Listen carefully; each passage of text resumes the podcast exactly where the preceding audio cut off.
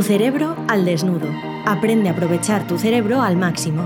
Con el neurocirujano Osman Salazar y el emprendedor Ignacio Verges. Puedes conocerles mejor en tucerebroaldesnudo.com.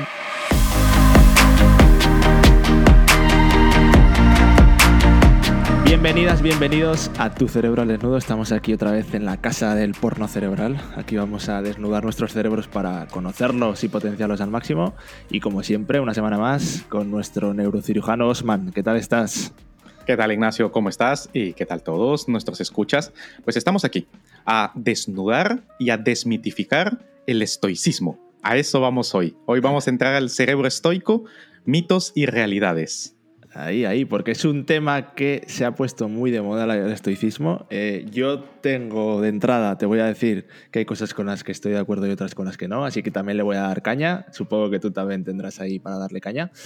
Y bueno, es una filosofía que, como muchas otras, ah, te puede encajar más o menos, pero que desde luego vamos a analizar aquí desde el punto de vista de la neurociencia qué beneficios reales puede tener estoicismo para el cerebro y cuáles pueden ser cosas que son mitos y que se han dicho por ahí, pero puede ser que no. Aquí, como siempre, Osman, como a ti te gusta, a tumbar mitos. Exacto, exacto. Yo creo que hay que empezar con saber qué es el estoicismo, porque más, más, aquí que una apología histórica de dónde viene, y que bueno, viene de la antigua Grecia, y un tipo que se llamaba Zenón, publica, em, hablaba en un, en un, portal que es estoia en griego y por eso se llama estoico. Tampoco el nombre no viene de mucha no tiene gran misterio. Lo que sí es que básicamente una persona estoica es que resiste las adversidades de la vida. El estoicismo podría decirse que se resume en eso. Entonces, a este respecto ha tenido grandes representantes. Por ejemplo, este mismo Zenón, luego el gran emperador filósofo Marco Aurelio, Séneca, por ejemplo, Epicteto, y una persona que en el tiempo moderno, que ha hecho una labor importante por difundir esta filosofía, ha sido Ryan Holiday. Ha escrito bastantes libros al respecto, como El estoico del día a día, de Daily Stoic, o como El obstáculo es la vía, The Obstacle is the Way, y tiene una serie de libros más a este respecto, en tratar de aterrizar el estoicismo en la vida diaria. Ahora bien, el balance, ¿qué hace realmente esta filosofía?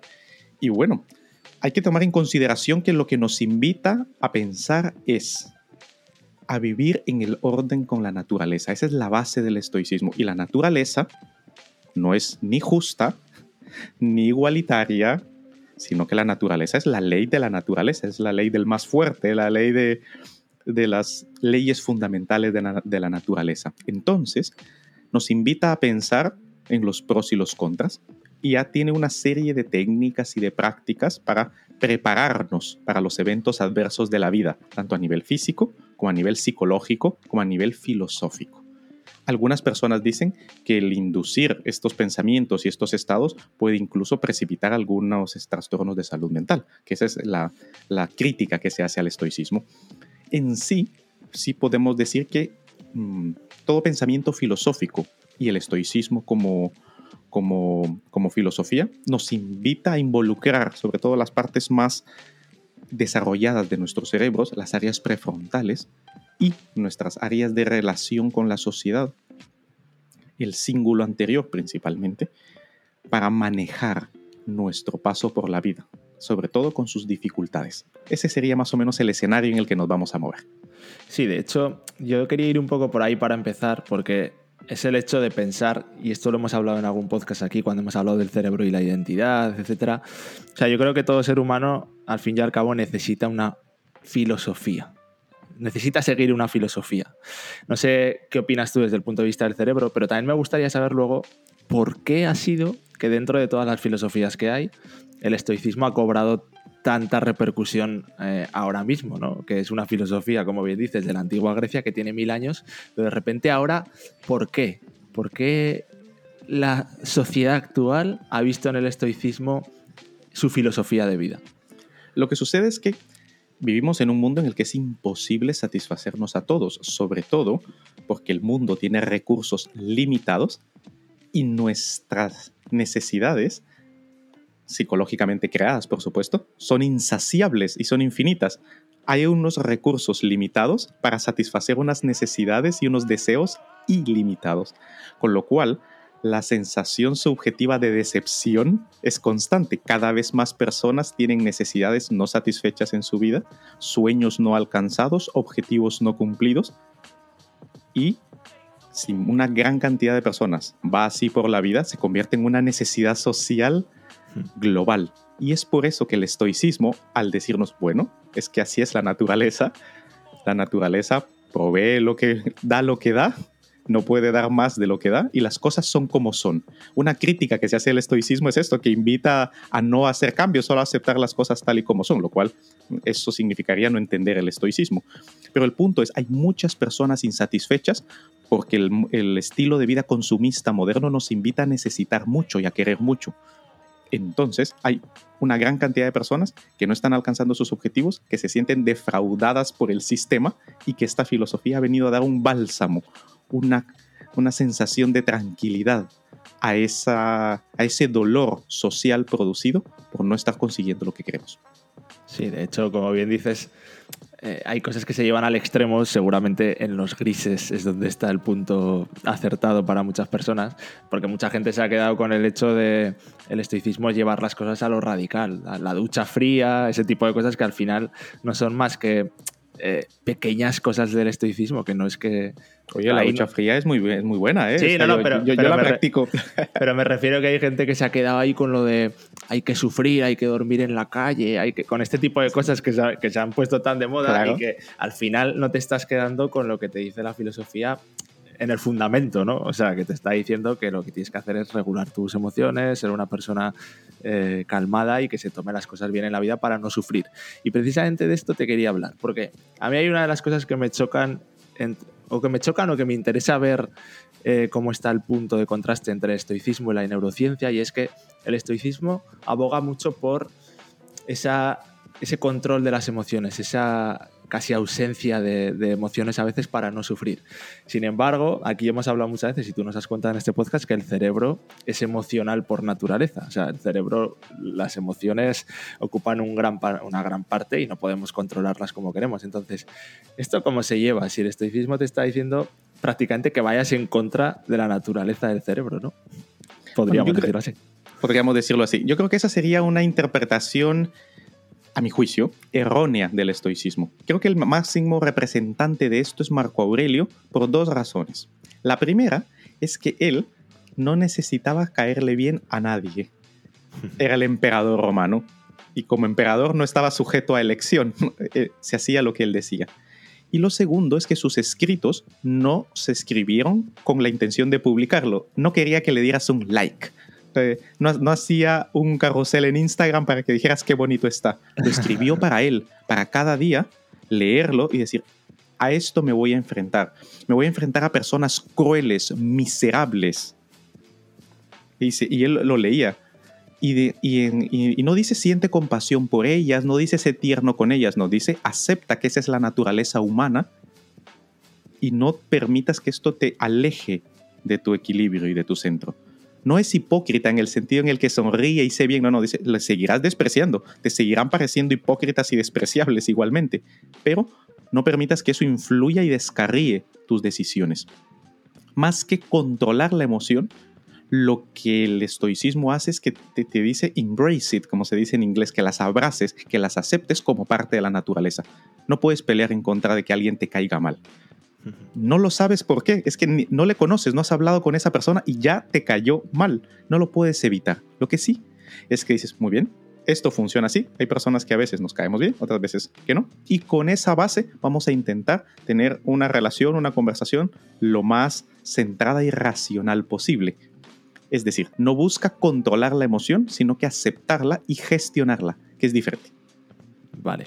O sea que esta visión con la que mucha gente se ha quedado de vive la vida casi sin. No sé, hay gente. O sea, yo sé que no es lo correcto, ¿eh? pero me explico. Hay gente que se queda con la visión del estoicismo que es casi como. Eh, no dejes, no te enamores, no, no sé qué, ¿sabes? Para, para no sufrir. Y, como bien dices, no va por ahí, sino va que, que abraces tus emociones y que no, que no les des más importancia a la que tienen, entiendo. Exacto. Enamórate, y sufre con dignidad. Ahí. Esa, sería la, definición. Lo único seguro, lo único seguro es que eso se va a acabar. preferiblemente que se acabe cuando ambos se mueran, o bien después de 60 años de estar juntos. Pero lo único seguro es que se va a acabar y lo más probable es que se acabe antes de lo que tú crees y de lo que la otra persona cree. Cuando ese momento llegue, no es que no sufras, vas a sufrir y lo vas a pasar muy mal. Pero como ya sabes que es parte de la naturaleza, es llevarlo con dignidad. Ese es el punto, aceptarlo y sabiendo que hay que llevarlo de la mejor forma posible. Eh, al hilo de esto eh, que hablábamos ahora de abrazar tus emociones y llevarlas con dignidad, ¿Puede darse alguna relación entre los estoicos más avanzados de que tuviesen su corteza prefrontal o esa parte que te permite controlar las emociones y reflexionar más, la tuviesen mejor desarrollada que otras personas? O sea, o la práctica del estoicismo a nosotros nos puede llevar ahí. Momento de dar una pausa a tu cerebro para aprender mejor.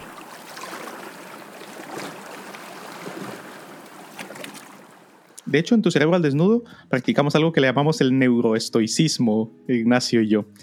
Y es la correlación que existe entre las prácticas y técnicas que promulga la filosofía estoica y las áreas y funcionamiento del cerebro que sabemos. Entonces, por ejemplo, cuando vamos a poner unas técnicas concretas, la visualización negativa, en el que pienses que se te muere un familiar, por ejemplo, o en el que te quedas eh, parapléjico, o sea, visualizar desgracias. Obviamente esto llama muchísimo la atención. Sin embargo, si tu cerebro está entrenado, acostumbrado a sentirte como que ha sucedido una desgracia de ese calibre, cuando acontezca, la llevarás, sorprenderá menos. Lo primero es que sorprenderá menos y lo segundo es que el circuito emocional estará un poco mejor regulado. Obviamente, por mucho que lo practiquemos en la mente, la realidad es distinto de lo que pensamos. Pero esa frontera entre realidad y ficción en nuestra mente se va reduciendo a medida que lo vamos practicando. Por lo tanto, las áreas de regulación emocional como la corteza prefrontal, ventromedial y la organización, la planificación en la dorsolateral, la memoria en el hipocampo y nuestro estado de alarma y miedo, nuestra amígdala, sí se ha demostrado que van cambiando su función en la medida en la que se van haciendo estas técnicas de mm, práctica contemplativa estoica, por decirlo de alguna manera. De hecho, la visualización negativa que la nombrabas es una de las cosas que a mí más me gusta del estoicismo. De hecho, cuando empecé a indagar en esta filosofía, me acuerdo que dije, joder, esto yo lo he hecho muchas veces y me ha ido bien. Y por ejemplo, en el camino de emprender, que muchas veces hablamos aquí, porque a veces en las consultorías nos ha tocado tratar con gente que quiere emprender, yo siempre que me pregunta la gente recomiendo que haga eso, que haga ese ejercicio de visualiza qué es lo peor que te podría pasar si emprendes. Imagínate que todo va mal y que llegas a, a la mierda absoluta, lo peor que puedas imaginar y si piensas que ahí podrías aguantarlo, entonces lánzate. Pero si no, piénsatelo bien, porque puede ir bien, pero también puede ir mal. Y esa visualización es verdad que ayuda mucho para que luego cuando vives cosas que te va a tocar vivir eh, malas, las puedas afrontar mejor, porque digas, hostia, yo ya sabía que venía esto, tampoco me voy a frustrar, ¿no? Hay un aspecto importante en el que no, no, no podría decir que yo lo he inventado, pero sí lo practico mucho y lo he escuchado poco. Es la visualización negativa inversa una doble negación. Y esta yo la practico mucho, es normalmente la visualización negativa pensamos cuando alguien nos hace un daño o cuando el mundo nos hace algo feo a nosotros, ¿no? Una enfermedad, una muerte de alguien, un rechazo por parte de una persona, perder el trabajo, etc. Pero, ¿qué pasa cuando somos nosotros los que dañamos a la otra persona? ¿Qué pasa cuando somos nosotros el que ofendemos a alguien, el que dañamos a alguien, el que destruimos la vida de alguien? Entonces, en mi caso, además de hacer la, práctica de, visualización negativa, también me centro mucho en esta parte, cuando mis reacciones, mis formas de hablar, de pensar, de sentir, de reaccionar, le producen un daño a otras personas. Y eso, en la mayoría de ocasiones, me hace mantener la conciencia de que de la misma forma en que las otras personas me hacen daño a mí, yo constantemente estoy dañando a las otras personas, consciente o inconscientemente. Y es parte de la naturaleza de la vida sin sentirnos culpables, sí es importante intentar, en la medida de lo posible, moderar nuestro comportamiento de tal forma de que ofendamos lo menos posible para que nos ofendan lo menos posible. Eh, muy buena, ¿eh? visualización negativa inversa. Bayos Manchalazares, ahí la dejamos guardada, esa la patentarás, Osman. Y oye, otra cosa que a mí me choca mucho del estoicismo, no, que me choca, entiendo el punto, pero quiero que nos lo expliques tú, es cómo se relaciona la ambición con el estoicismo. Y sobre todo esto se ve mucho en el, caso de Marco Aurelio, porque como tú bien decías al principio, el estoicismo a la sociedad actual le viene bien porque si andamos con expectativas muy altas, con sueños muy altos y tal, el estoicismo lo que te dice es modérate para que no sufras. Pero sin embargo, eh, mucha gente entiende que el estoicismo es como que te dice que no seas excesivamente ambicioso y en el caso de Marco Aurelio choca porque el cabrón era emperador de Roma y, el tío consiguió lo que consiguió. Entonces, ahí como choca esto, ¿no? ambición y estoicismo. Yo, creo que es porque em, la mayoría de personas no leen los textos originales. Te lo puedo asegurar que el 99,99% de la gente que se llama estoica no ha leído a Marco Aurelio o no ha leído a Séneca. Entonces nos quedamos con, el rebozo que normalmente dicen otras personas. Nosotros, por ejemplo, ahora, ¿no? Yo personalmente sí he leído los textos originales de ambos. Y no, y no piden, hay que diferenciar la forma y el fondo del estoicismo, hay que diferenciar el estoicismo del ascetismo.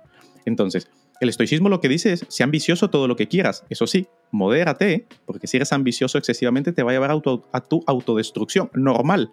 Si eres excesivamente ambicioso y por conseguir tus propios objetivos pasas sistemáticamente por encima de todos los demás, vas a toparte con alguien que tiene más poder que tú y te va a destruir. Vamos, no es, no es ni psicología, es sentido común, ¿no? Por lo demás, además, el ser excesivamente ambicioso hace que constantemente tu yo real esté muy lejos de tu yo ideal y tendrás una baja autoestima siempre, porque la ambición es desmedida, entonces nunca vas a alcanzar ese techo. Por otra parte, los estos, mencioné estos dos representantes porque Marco Aurelio era emperador y Séneca era el hombre más rico, era uno de los más ricos. Incluso Cicerón, otro, otro estoico, que sí llegó en algún momento a ser el hombre más rico de uno de los hombres más ricos y una una oratoria impresionante. Entonces tenemos tres, poder, Marco Aurelio, Cicerón, oratoria y vamos a llamarle sabiduría, si lo queremos ver así, y Séneca, dinero, riqueza, y ninguno de los tres dijo no seas rico, no seas sabio y no seas poderoso, es modera. Modera tu ambición, pero manifiéstala y acéptala que es parte de la naturaleza. También sabe que como tú eres ambicioso, los que están a tu lado también lo son. Y sentirás los efectos de la ambición de los demás.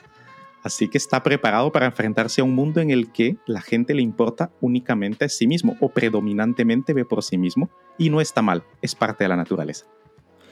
Bueno, pues eh, creo que queda claro.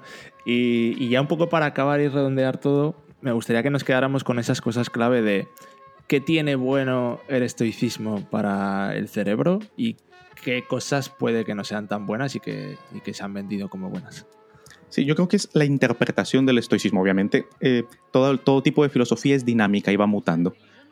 Yo creo que cualquier fanatismo o cualquier práctica excesiva de algo es malo. Siempre el centro está en la moderación. Una vez dicho esto, por ejemplo, pensar en el que no hay que experimentar para no sufrir, lo que decías, no hay que enamorarse o no hay que exponerse para que no nos dañen, esto no tiene sentido. Esto nos va, nos va a causar más sufrimiento a la larga, por ejemplo o hay que eh, restringirse excesivamente, controlarse y eh, tampoco porque es imposible. No vas a poder controlar tu cerebro emocional por más que quieras. Toda práctica excesiva llevada al extremo, todo extremismo, no está bien en sí mismo. Ahora, si entendemos el fondo del estoicismo, en el que dices, vive en orden de la naturaleza, ¿cuál es el orden de la naturaleza?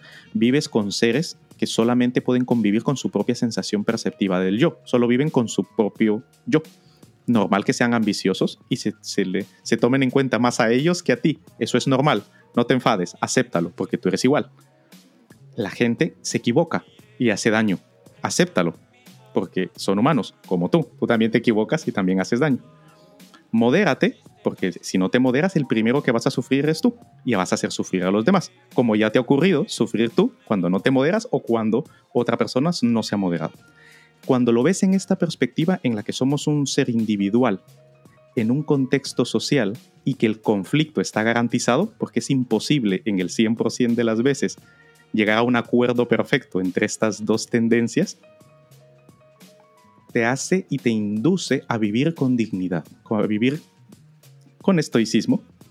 A nivel cerebral, hace que tu corteza prefrontal dorsolateral planifique y organice mejor. Tu corteza prefrontal ventromedial gestione mejor tus emociones.